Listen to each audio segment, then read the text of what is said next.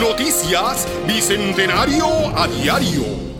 Hoy, primero de mayo de 1821, la división del general patriota Rafael Urdaneta, luego de atravesar el lago de Maracaibo por los puertos de Altagracia y pernoctar en Quisiro, sigue su avance hacia Coro llegando hasta Matícora donde muy cerca en Camaricure y San Félix atacaron y derrotaron a los comandos realistas allí apostados. Ante la huida de los españoles, los patriotas han ocupado también Casigua, logrando capturar 130 fusiles, 10 lanzas, 1000 cartuchos, varios caballos y 28 prisioneros. Y este fue un avance de Noticias Bicentenario a Diario.